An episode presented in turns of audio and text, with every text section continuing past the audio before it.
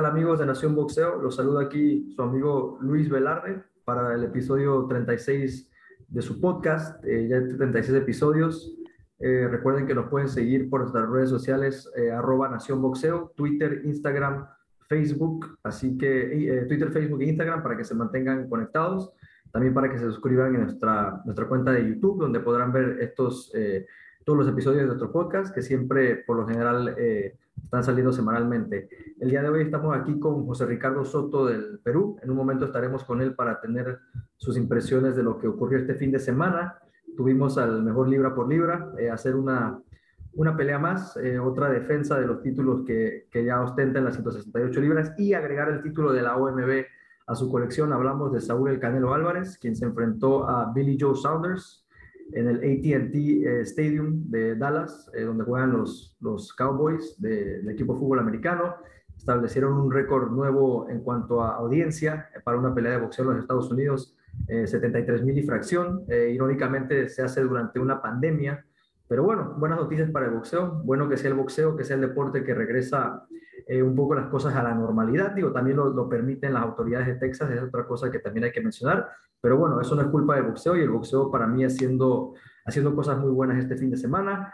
Eh, en cuanto a la cartelera, vimos eh, dos peleas de título mundial. Vimos a Elwin Soto, el campeón mini mosca de la OMB, enfrentar a cinco veces campeón del mundo Katsunari Takayama en una pelea bastante entretenida. Eh, una pelea donde lastimaron un par de veces a Takayama, pero Takayama me parece que estaba bien al momento que paran la pelea. la verdad que al momento de pararla no era el peor momento de Takayama, pero bueno, otra defensa más para Elwin Soto de ese título que le arrebató en una detención polémica a Ángela Costa hace un par de años. Y bueno, el plato de estelar, eh, Saúl Canelo Álvarez, Billy Joe Saunders, una pelea eh, que algunos veíamos eh, más cerrada que otros. algunas personas pensaban que la pelea podía ser cerrada para Billy Joe Saunders, otros veían al Canelo pasarle por encima a otro rival más. Creo que fue una pelea que no fue para nada mala. Creo que Billy Joe, Billy Joe Saunders ganó su, su par de asaltos hasta el momento de la detención. Eh, creo que incluso pudo haber ganado un par más eh, si el combate seguía. Lo estaba haciendo bien Billy Joe Saunders, para nada se veía abrumado, ni parecía que estaba fuera de su liga. Eh, simplemente se enfrentó al mejor libra por libra y llega un golpe durísimo, un uppercut que prácticamente le parte el hueso orbital. para mí, inteligentemente, no sigue Billy Joe Saunders. Algunas personas querrán decir que es un cobarde, que el tipo no, no tiene cojones, que el tipo de repente no, no merece estar ahí, pero cuando es una lesión tan delicada, cuando se habla de la vista, eh, yo la verdad no tengo nada que reprocharle al británico, hizo una pelea entretenida, eh, no fue completamente tan correlón, incluso por eso lo golpearon, porque él incluso también en algún momento llegó a, a buscar la pelea. Eh, el golpe que le pone el Canelo me parece un golpe donde lo agarran como agachado, ya José Ricardo también nos dará sus, sus, impresiones, lo agarran como agachado y se lleva el impacto completo, ¿no? De, de ese uppercut venenoso, la verdad. fue operado, gracias a Dios salió bien Billy Joe Saunders y pues bueno, a esperar a ver ahora eh, qué sigue en la carrera del británico, porque es una lesión verdaderamente complicada. Pero bueno, para mí una pelea entretenida, creo que el Canelo termina eh, ganando, yo lo tenía arriba en las tarjetas, algunas personas tenían a Billy Joe ganando, yo no sé cómo, la verdad, pero eh, yo tenía arriba al Canelo, yo creo que iba a ganar la pelea de igual manera, pero mejor, ¿no? Un desenlace por nocaut, lo hace prácticamente diciendo más, y para mí una pelea exitosa, un evento exitoso y nada que reprocharle a ninguno de los dos. Bueno, saludos a todos nuestros amigos de Nación Boxeo. Tremenda, tremenda velada, ¿no? Como comentabas, lo de Elwin Soto, el día que gana su título en junio del 2019, fue bastante polémico porque para muchos Tito Acosta podía seguir la pelea. Y en esta, que es de, esta es su defensa más importante o su pelea más importante, ya por el ambiente que se vivía, por las luces que habían, eh, también polémico. Katsunari Takayama eh, personalmente yo lo vi entero, la pelea debió seguir. Qué pena que por segunda semana eh, consecutiva volvemos a ver algo así, ¿no? Había pasado antes en la pelea de Cota con Fundora. Para mí Cota podía seguir. La diferencia era que de repente Cota se le veía más golpeado. Kazunarita Kayama estaba sacando muchos golpes, mucho. Para mí fue la pelea de la noche, la pelea que para mí más pareja estuvo, por así decirlo pero bien por Elwin y, que, y, ese peso Mosca, la verdad es que esa, esa categoría está muy buena. Hablando del Canelo Álvarez, una pelea eh, bastante inteligente el Canelo, inteligente. ¿Por qué? porque yo creo que le decodificó todas las salidas que tenía Billy Joe Sanders cada vez que lo atacaban, ¿no? hablábamos la vez pasada con, con, Miguel, con Raymond, de lo inteligente, lo escurridizo, lo vivo que es para pelear Billy Joe Sanders, cómo, cómo hasta se burlaba de los golpes que le tiraba en su momento David Lemieux. Entonces yo por momentos decía, no vaya a ser que él quiera hacer lo mismo con el Canelo, pero el Canelo sabía exactamente qué iba a hacer. El Canelo parecía que estaba un segundo adelante, que todas las fintas, o casi todas las fintas, porque para mí ganó el round 5 clarísimo, y de ahí pudo haber ganado un round más y cerrado. De ahí todo para Canelo. Y bueno, el Canelo, una de esas fintas que tiraba Billy Joe Sanders, eh, cuando se agacha, yéndose para un costado, el Canelo lo agarra en upper, ¿no? Eh, parecía que el Canelo está esperando que haga eso Billy Joe Sanders para él sacar el upper y hacerle daño y mira el daño que le hizo. Para mí el mejor juez, como se dice, ¿no? Es el knockout, porque así como, como tú dices, mucha gente estaba viendo ganar a Billy Joe Sanders y digo, ¿cómo? Incluso por ahí uno que tiene su, que usa sus redes, que hace videos y todo, dice que el Canelo eh, no sabía qué hacer en la pelea y estaba viendo ganar a Billy Sanders como que había visto ganar siete rounds. Dos o tres. Yo cuando leí eso apagué. Al octavo máximo tres asaltos creo que yo podría haber ganado. Billy Creo que si le das tres eres muy generoso digo, con digo, Billy siendo generoso, yo le había dado dos. Yo le había dado dos a Billy Joe hasta ese momento. Yo uno, uno y otro round que mm, puede ser, pero para mí el Canelo fue superior, pero no significa que Billy Joe Sanders no hizo nada. Billy Joe Sanders hizo una muy buena pelea. Así es, así es. Para mí mm, es muy válido las impresiones de esos, los llamados fanáticos casuales, los que simplemente ven las peleas cinco estrellas. Para mi hermano fue, eh, eh, mi hermano es alguien que, que ve una vez al mes boxeo, porque de repente una vez al mes hay una pelea de altísimo perfil, como la del Canelo, y para él esa pelea de, de o sea, Billy Joe Sanders hizo una gran pelea. Él dijo, perdió o no quiero, pero hizo una muy buena presentación. Hace tiempo no veía a Canelo tener que trabajar tanto, ¿no? El Canelo tuvo que trabajar, no fue el monólogo que ya nos había acostumbrado, que lo que pasó con Andy Gildering, con lo que pasó con Caleb Plant, ¿no? O, o, cuando peleó con el perro Angulo, parecían rivales que simplemente subían a recibir golpes del Canelo. Porque También queremos ver al Canelo. Incluso su última pelea que más o menos fue cerrada con Jacobs, digo, fue una pelea cerrada donde tuvo que trabajar, pero da la impresión que de repente no tuvo que trabajar tanto como uno de repente pareciera en las tarjetas, ¿no? Yo creo que eh, Sí, esta- bueno, eh, es que también te, queda- te, te quedas con la sensación de Daniel Jacobs fallar tanto y que Canelo, pues, ese día parecía Floyd Mayweather, ¿no? Le sacó todos los golpes. Entonces, eh, nada, ¿qué decir? Eh, el Canelo está en un nivelazo. Su siguiente pelea es Caleb Plant, todo indica, y yo creo que va a ser sencillo. Yo creo que a Caleb Plant lo va a noquear más rápido.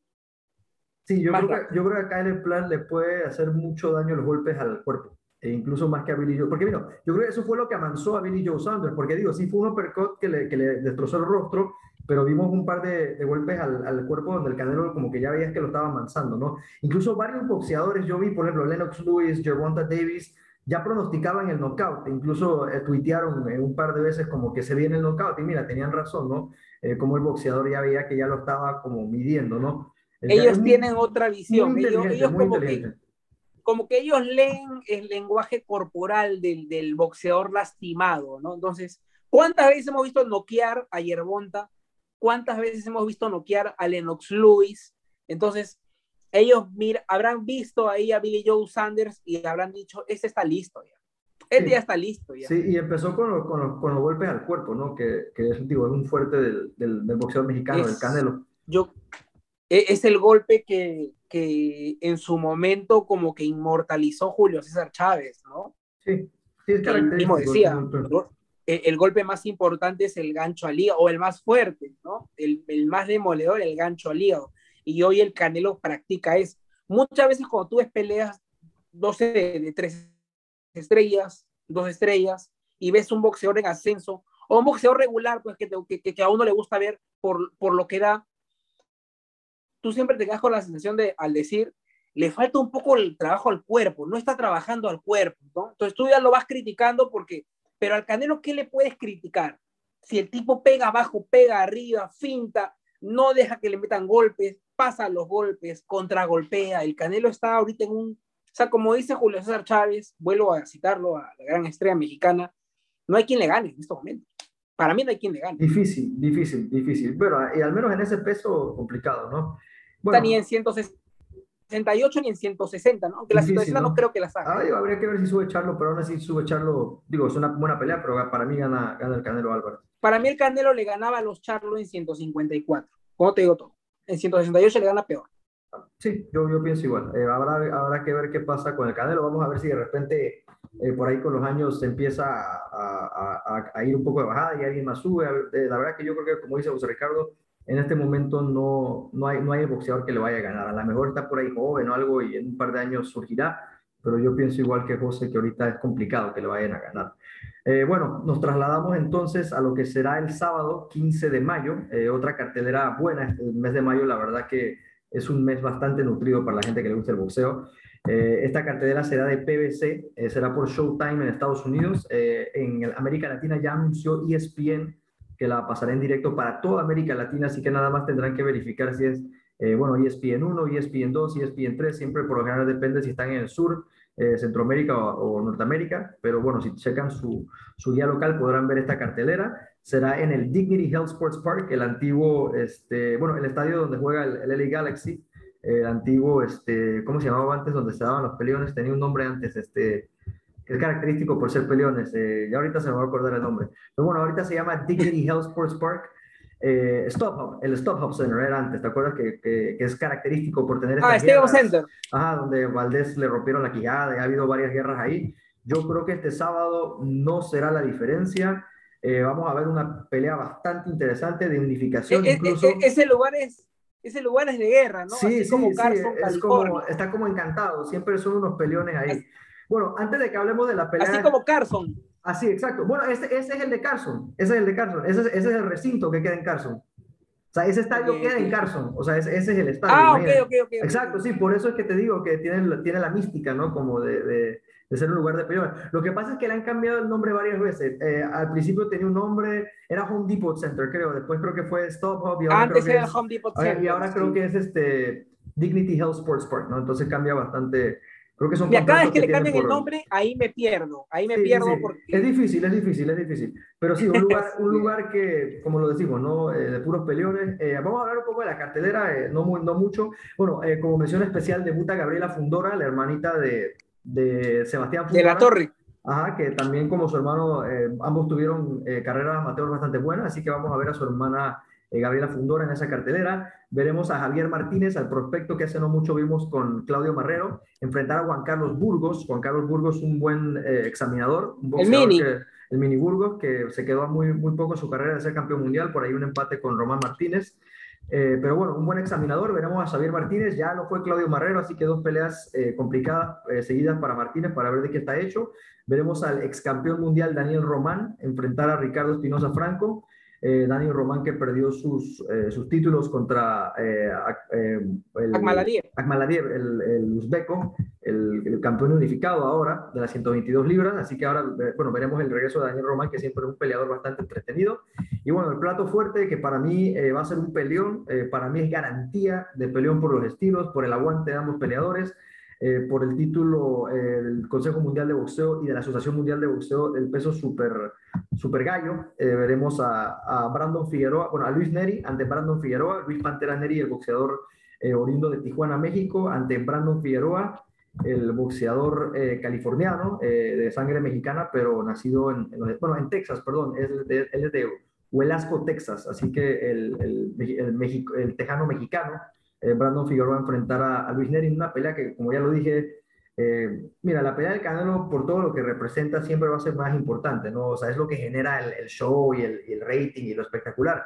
Pero si hablamos de una guerra boxística, yo creo que Brandon Figueroa contra, eh, contra Luis Neri es, es lo, que, lo que es una guerra boxística. Dos tipos que no saben otra cosa más que ir para adelante. O sea, yo creo que hasta cierto punto Luis Neri se hartó de Reynoso porque él quería seguir yendo para adelante, a lo mejor no quería aprender cosas nuevas a la defensa y por Brandon Figueroa, que ya lo hemos visto, ¿no? O sea, el tipo prácticamente para los golpes con la cara, eh, pero también da, así como recibe da. Así que yo auguro una pelea muy, muy interesante. Ambos tienen bastante aguante, así que es una pelea que yo pienso que se va a ir a la larga. Eh, no pienso que va, que va a haber knockout, a pesar de que ambos pegan mucho también, tienen porcentajes altos de, de knockout. Eh, sí pienso que va a ser una pelea que va a a la distancia. Va a ser una pelea donde pienso que Luis Neri puede tener sus momentos de dominio, así como Brandon Figueroa también tendrá sus rounds. No pienso que Luis Neri va a ganar eh, holgadamente, ni mucho menos. No me sorprendería un 115, 113, 116, 112. podría haber caídas, podría haber caídas. No, no me sorprendería que hubiera caídas incluso por ambos mandos, eh, por ambos lados. Pero creo que al final de cuentas Luis Neri tiene un poquito eh, mejor de boxeo. Creo que Luis Neri se mueve un poco mejor a la defensiva, en las laterales, mueve un poco mejor la cabeza. Eh, esa pelea, si la recordamos, de Brandon Figueroa con el Pollito Ceja, donde el Pollito Ceja sube, eh, sube eh, pasado de peso, pero yo pienso que incluso con todo eso era para que Brandon Figueroa demostrara un poco más de boxeo, peleando contra un boxeador más pesado, y no supo hacerlo. De verdad que es un boxeador que para mí le cuesta mucho lo que es la defensa y contra Luis Neri le va a costar. Pienso que Luis Neri se va a llevar la mejor parte de los intercambios.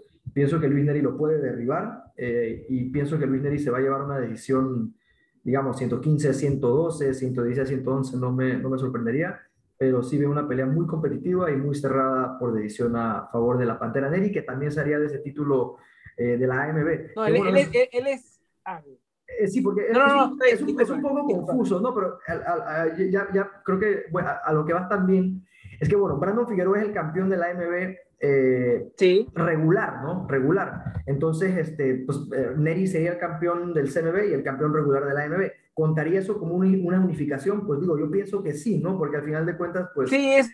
O sea, digo, a, eso iba, pues, pero... Digo, yo, yo, mira, pero mira que yo no he visto que nadie le haya llamado unificación, ¿no? Digo, pero digo, si consideramos que el título regular es un campeonato del mundo o avalado por la AMB, pues hasta cierto punto podría ser un, considerado una unificación, ¿no? Pues digo, ya que Neri tiene el del, CMB. Son estas cosas confusas que tiene el boxeo, que a veces no nos gustan, pero bueno, eh, son parte de, y a veces también para entender el boxeo, pues hay que entender el negocio. Eh, bueno, Luis Neri por decisión, en un peleón, creo que la gente se va a ir muy, muy satisfecha. ¿Tú cómo la ves, José? Esas, esa, esa, justo lo que estaba diciendo, te iba a interrumpir, es lo que marea al espectador, ¿no? Sí, sin duda, sin duda, sin duda. Pero bueno, eh, voy por esa línea también. Para mí, Neri es un poco mejor, no tan superior, pero un poco mejor. Yo creo que van a haber caídas. Para mí va a ganar eh, Neri, pero, pero nada, vamos, vamos a esperar. Como tú decías, él se, se alejó del Team Canelo. Incluso recuerdo que él dijo que querían que pelee como el Canelo, ¿te acuerdas? Esa frase que dijo eh, Neri que para muchos, ah, ok, no quieres, no, como si fuese malo, ¿no? Ah, no quieres ser el número uno, o sea, no quieres asemejarte al número uno libra por libra. Bueno, eso que en ti. Y sobre todo, ¿qué clase de, de Neri veamos? Porque a veces Luis Neri no es muy responsable, ¿no? Como que la responsabilidad no es su fuerte, ¿no? A veces salió medio, sube... Salió medio tocado a un programa el otro día, salió mucho. Sí, o sea, bueno, vamos a ver, yo le estoy dando el voto de confianza a, Neri. Eh, Figueroa es un gran boxeador, el rompecorazones. Espero que no suba como subió su hermano en la última presentación, que no sé qué quería hacer, que parecía que quería hacer un experimento, ¿no? Cubrirse con una mano en el rostro, no sé, no sé. Espero que él suba como sabe pelear y que no suba como el Panterita.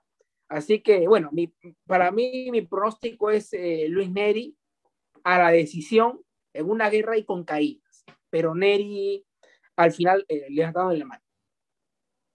Ok, eh, sí, pues, ambos, José Ricardo y yo estamos de, acuerdo. Eh, Ronnie González, que no puede estar con nosotros hoy por temas personales, también escoge a Luis Neri por decisión, así que en este caso, pues todos los panelistas de Nación Boxeo estamos en acuerdo que vemos a Luis Neri ganar por decisión. Creo que todos también vemos una pelea cerrada, una pelea muy competitiva. La verdad que eh, mira, la, pelea del Canelo con Billy Joe Saunders una vez piensa decir a la gente si la ven o no, porque yo no sabía si iba a ser buena o no iba a ser buena. Lo fue, gracias a Dios. Esta sí les aseguro que va a ser buena. Veanla, vuelvo y se lo repito, por ESPN, eh, no hay pierde, nada más chequen su guía local. Eh, también recuerden seguirnos en nuestras redes sociales, arroba Nación Boxeo, Facebook, Instagram y Twitter. Y también suscribirse al canal de YouTube. Y bueno, muchachos, eh, este ha sido su edición número 36 del podcast. Eh, José Ricardo, para que te despidas. Bueno, eh, gracias a, a, todos los, los seguidores, ¿no? Por estar ahí siempre. Nos vemos en la siguiente edición de, de Nación Boxeo y que se diviertan mucho en esta guerra del sábado que viene. Así es, así es. El próximo, eh, la próxima semana estaremos de vuelta con el análisis de esta pelea y bueno, analizando el super choque unificatorio del 22 de mayo entre José Carlos Ramírez y Josh Taylor, así que también estén pendientes eh, para eso, que aquí, aquí estaremos con mucho gusto. Un gran saludo para todos y que tengan una excelente noche.